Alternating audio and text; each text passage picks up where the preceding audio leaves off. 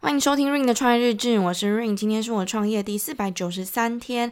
今天呢，想要跟大家分享一下快要月底的我的心情。其实最近我的能量还蛮低的，可能是首先第一个就是因为生理期快要来了，那再来就是嗯，有很多事情要处理。然后很烦，因为月底有一个心态就是哦，首先你有可能嗯业绩已经达标，或者是你没有达标，这是其一。不管业绩有没有达标，你心里都会有一个想法是哦，反正下一个月又重新算啦，就是又归零了，压力又要从头再来一次，那就觉得啊、好像没有一种喘息的空间。所以其实到月底的时候，嗯，并不太会有一种很嗯很释然的感觉。反而会有一种啊，又要再卷土 重来的压力，对，大概是这样子。所以就是所有事情叠加在一起之后，我最近呢，真的很不想要动。但是没办法，其实月底有非常多事情要处理，然后再加上下一个月中又要商业摄影，所以呢，你有很多先前要准备的事情要去处理。那这样子的话，就是等于是说，你月底要处理新品的事情之外呢，你又要处理下一季拍摄新品的东西，所以两件事情强蹦在一起。其他个月可能就是呃，只要处理新品就好，但是每四个月。都会有一次要商业摄影，所以当这两件事情强蹦在一起的时候，我比较会觉得啊，好累哦。可是如果当下又看到成果不如预期的时候，或者是找不到问题的原因点在哪里的时候，你又会更焦急，就是。呃，那我现在应该要怎么办呢？感觉现在我一直在很努力的想要解决事情，可是有一堆还没有解决的事情，然后我自己的心灵状态又不是到很好的时候，我就会觉得啊，那我到底要怎么样才能嗯重拾那种动力跟那种分泌多巴胺，让我更快的去处理接下来我要去处理的事情？因为我相信大家应该都有那种感觉，就是。呃，如果在你心情很低落的时候，你根本什么事情都不想做。可是呢，矛盾点就在这边，就通常如果你心情不好的时候，呃，事情反而会更多。那我觉得这应该是心理上面的一种放大想象，但是你心里就真的这样觉得，就觉得说，哦，事情真的确实有变多啦，为什么都要挤在我心里没有办法负荷的时候，全部冲进来呢？好，那来稍微回顾一下二月情人节的活动，我做的怎么样呢？说实在的，还不错，而且是很不错。我自己觉得，就是以呃过往的一些结果来看的话，这个月是特别不错的，但是并没有让我觉得很欢喜或者是很开心的感觉，因为呃，就像我刚刚讲的，可能下一个月要从头计算。那再来就是，我会很害怕，那下一个月我有没有办法突破？因为我觉得人都会想要追求一个成长、一个前进的感觉，所以当那个结果的反应是后退的，或者是说它停滞不前的时候，你会很焦虑，你会觉得说是不是我做错了什么？是不是哪里怎么了？我可以怎么改进？但是这样子的心态呢，会让你更急躁。然后做出来的决定可能会是错的，因为你越来越不能等待，你越来越不耐烦，你越来越没有耐心。这时候呢，就会忽略掉一个问题，就是很多事情它需要长期累积的。那因为你急了，所以呢，你可能在短时间之内做出了很多的决定，导致这件事情它没有办法呈现一个复利效应。因为你你就中断它了嘛，你就朝另外一个方向去，然后可能过没几天，你又觉得啊要朝另外一个方向去了，那它就不会有累积的复利效应，这是一个很大很大点，所以人不可以急，尤其是尤其是创业的人绝对不可以急，但是。这个很难，因为你要时不时的去调整自己的节奏、自己的步调。当你在急的时候，你首先要意识到你自己在急，然后你不可以急，然后要怎么样你才不会急？这一些就是一些逻辑概念的东西，去说服自己不要急。而且我发现我自己有一个很大的问题，我不知道大家会不会有，就是如果在同一天内接到了几几单比较大的订单的时候，你会在当天希望说可不可以再来多一点？我觉得这个很贪心，就是其实这一天的销售额已经比起其他天好非常非常多了，但是你却还希望今天还能不能再突破？那这个心态呢，有一点像是因为你看到成长了，所以你不希望它停下来，因为你已经厌恶，你已经觉得很倦怠，对于那些一直停滞不前的状态，你会觉得说，我到底在干嘛？所以当我发现，哎，有一些效应的时候，我希望它持续下去。但是呢，要知道这件事情是不可能发生的。你不可能每一天都爆单嘛，你也不可能一天有无限的爆单，一定就是偶尔订单多，偶尔订单少，偶尔没有订单。这件事情是我必须要去习惯的，这不是一个。嗯，说哦，我今天有两单，我明天就一定有三单，然后第三天呢，可能就会有四单、五单之类的，不可能嘛？这就是一个很简单、很简单的逻辑跟常识。但是呢，当你自己在里面一直去做这件事情的时候，因为你付出了很多，你百分之一百都投入在里面，甚至你把你的资金都砸进去的时候，你当然会希望它越来越好。可是越来越好这件事情呢，在短期之内它并不切实际。就像如果你有投资股票，你就会知道哦，股票可能会在一天冲高，也会跌停，对吧？那它长期可能还不错，可能会是持续往上的。但是如果你拉短线来看的话，它确实上上下下。所以拿股票这件事情来讲呢，大概就可以理解，理解归理解，但是你要说服自己的时候呢，你就要告诉自己说，好，那现在的你要，你应该要把原因归咎到哪里？因为，嗯、我们在创业的时候有分成两种嘛，一种是可控因素，一种是不可控因素。不可控因素可能会是当下的环境，或者是当下的经济繁不繁荣这件事情，还有很多就是这都没有办法控制的，或者是说呃天灾人祸等等等之类的，这些都是不可控的。那可控的，就是可能你去实验你的方法，你投入的资金，你做出的决策，就是这件事情是你可以决定的时候，你才可控。但是呢，有时候我们会不小心，尤其是我，我会不小心把两件事情混为一谈，我会觉得说。这全部都应该要可控啊，怎么可以不可控？你看隔壁的人，就其他人，maybe 有些人他在这段期间虽然说，呃，环境大环境不好，但是他还是做得很好。为什么？我是不是要去呃反省一下我自己？可是有时候有点太矫枉过正了，就是也不要太无限上纲自己，因为你要想，呃，我跟对方那个成功的人。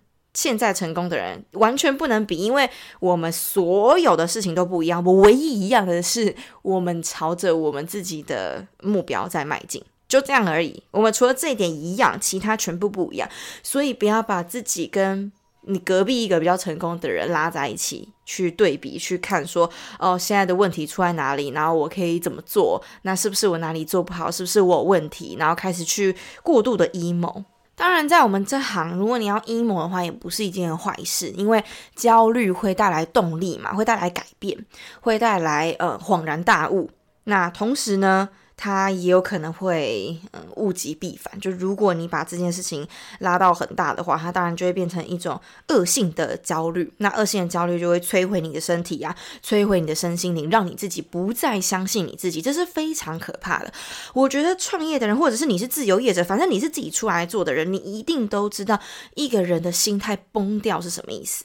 一个人的心态如果崩掉了。其他事情都不用讲了，因为你根本不想再去做了。所以最重要的绝对是心态，绝对不可以让自己的心态有一些很不好的状态。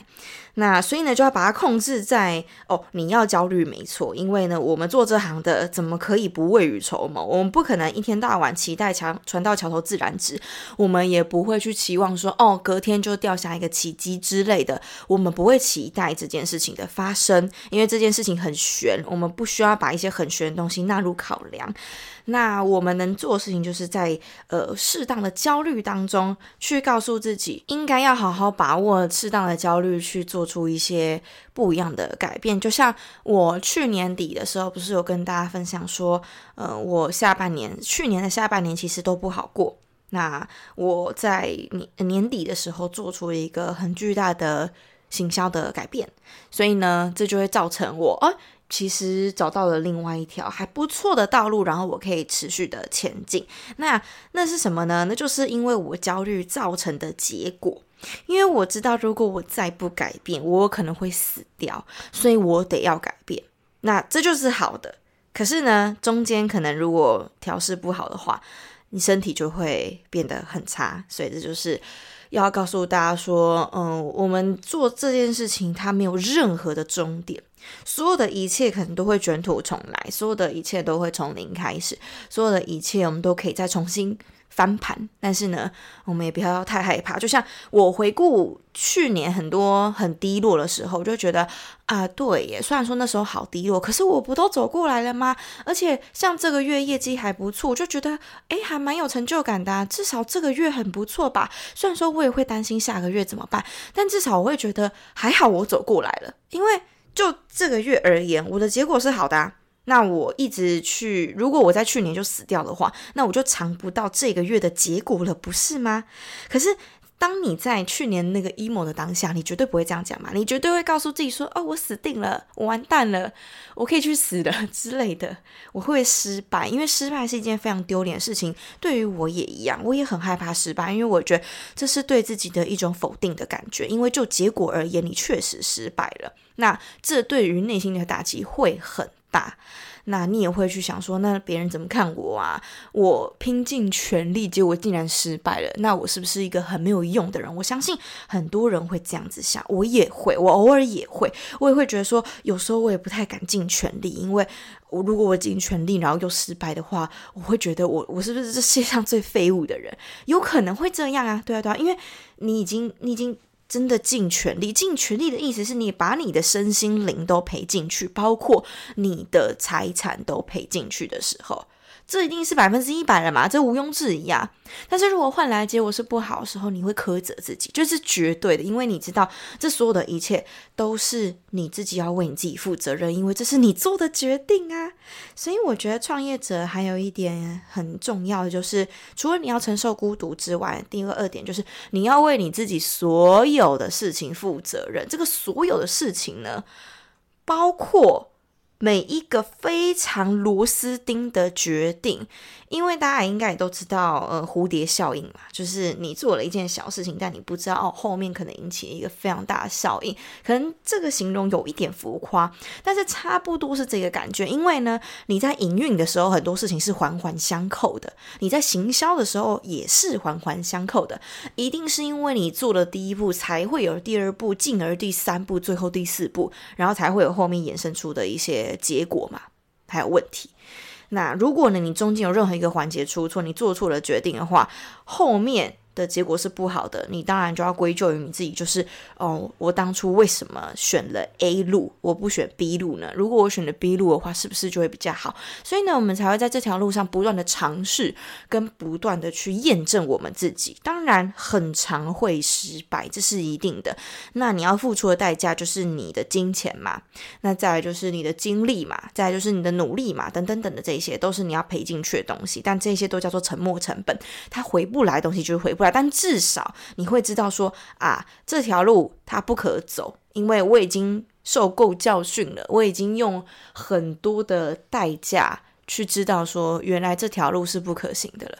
那我就换条路就好了。那当然，事后来说这些事情都很简单嘛，就是呃，你你在状态好的时候，你当然就会说啊，那小事，那小事。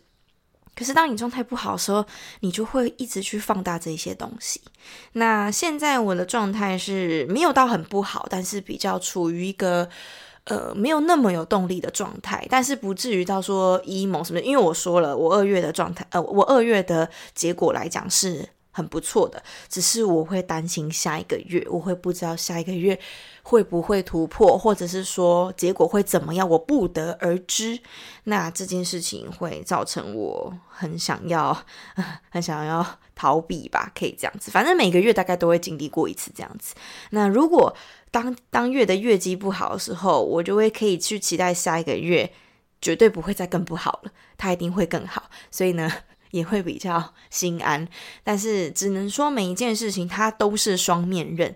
当一件事情很好的时候，你就会担心它会不会走下坡，或者是说，当你呃遇到很不好的事情的时候，你就可以去期待，诶，下一个月不可能再不好了，因为这个月已经到底了，它已经是最最最最不好的状态了。下一个月再怎么样也会比这个月好，所以呢，诶，其实你可以很乐观去想这件事情。好，但是我必须还是要说，女生真的有一点可怜，因为嗯，我们有生理期的关系，所以其实每个月都会有前前后后会有一个低潮期出现，这个就会让女生比较容易 emo。那我当然知道这不是一个借口，只是这确实是一个呃非常大的问题。因为我自己不是一个很情绪化的人，因为我觉得很多事情我们需要有一些逻辑的东西去支撑它。我们有很多事情要有凭有据，不要在那边瞎说，不要在那边呃呃呃，因为有这个所以这样子，然后呢没有任何逻辑。那很多人都会合理化自己的行为，说啊，我不心情不好，不爽是因为我生理起来，但是。嗯，生理期来会影响我们的荷尔蒙，这是一个有逻辑的东西，这是一个有逻辑的东西，所以我们会情绪不好，而不是说，哎，你干嘛合理化你自己的行为啊？你心情不好就心情不好啊，干嘛跟你生理期来这样子？但当然有些情况，有些女生会这样子没错，但是大部分时候，呃，于生理来讲呢，确实是有影响的，而且是有科学 根据的。就是它是真实存在的，所以呢，就会希望如果如果有另外一半的男生啊，可以去多照顾一下另外一半的心情，尤其是在呃那个来之前，尤其我自己我自己是之前，但我不确定每一个人他是在哪一个时候会特别的不开心，会特别的低潮啊，反正。低潮一定有很多的因素，绝对不会只归咎于一个嘛。只是因为那个来的时候会把很多事情给放大。就像如果你有在合法的地方抽过大麻，你就会知道说很多事情、很多感官它会被放大，大概是这种感觉。所以，嗯，好，没有所以，就就这样子。我就是这集来分享一下我最近的心情，然后我到底在呃低潮什么？什么原因造成我低潮？虽然说，呃，我这个月的销售状态还不错，但是为什么我还是没有办法太快乐，或者说太放心呢？就分享给大家。好啊，那今天分享就到这边啊，下期见，拜拜。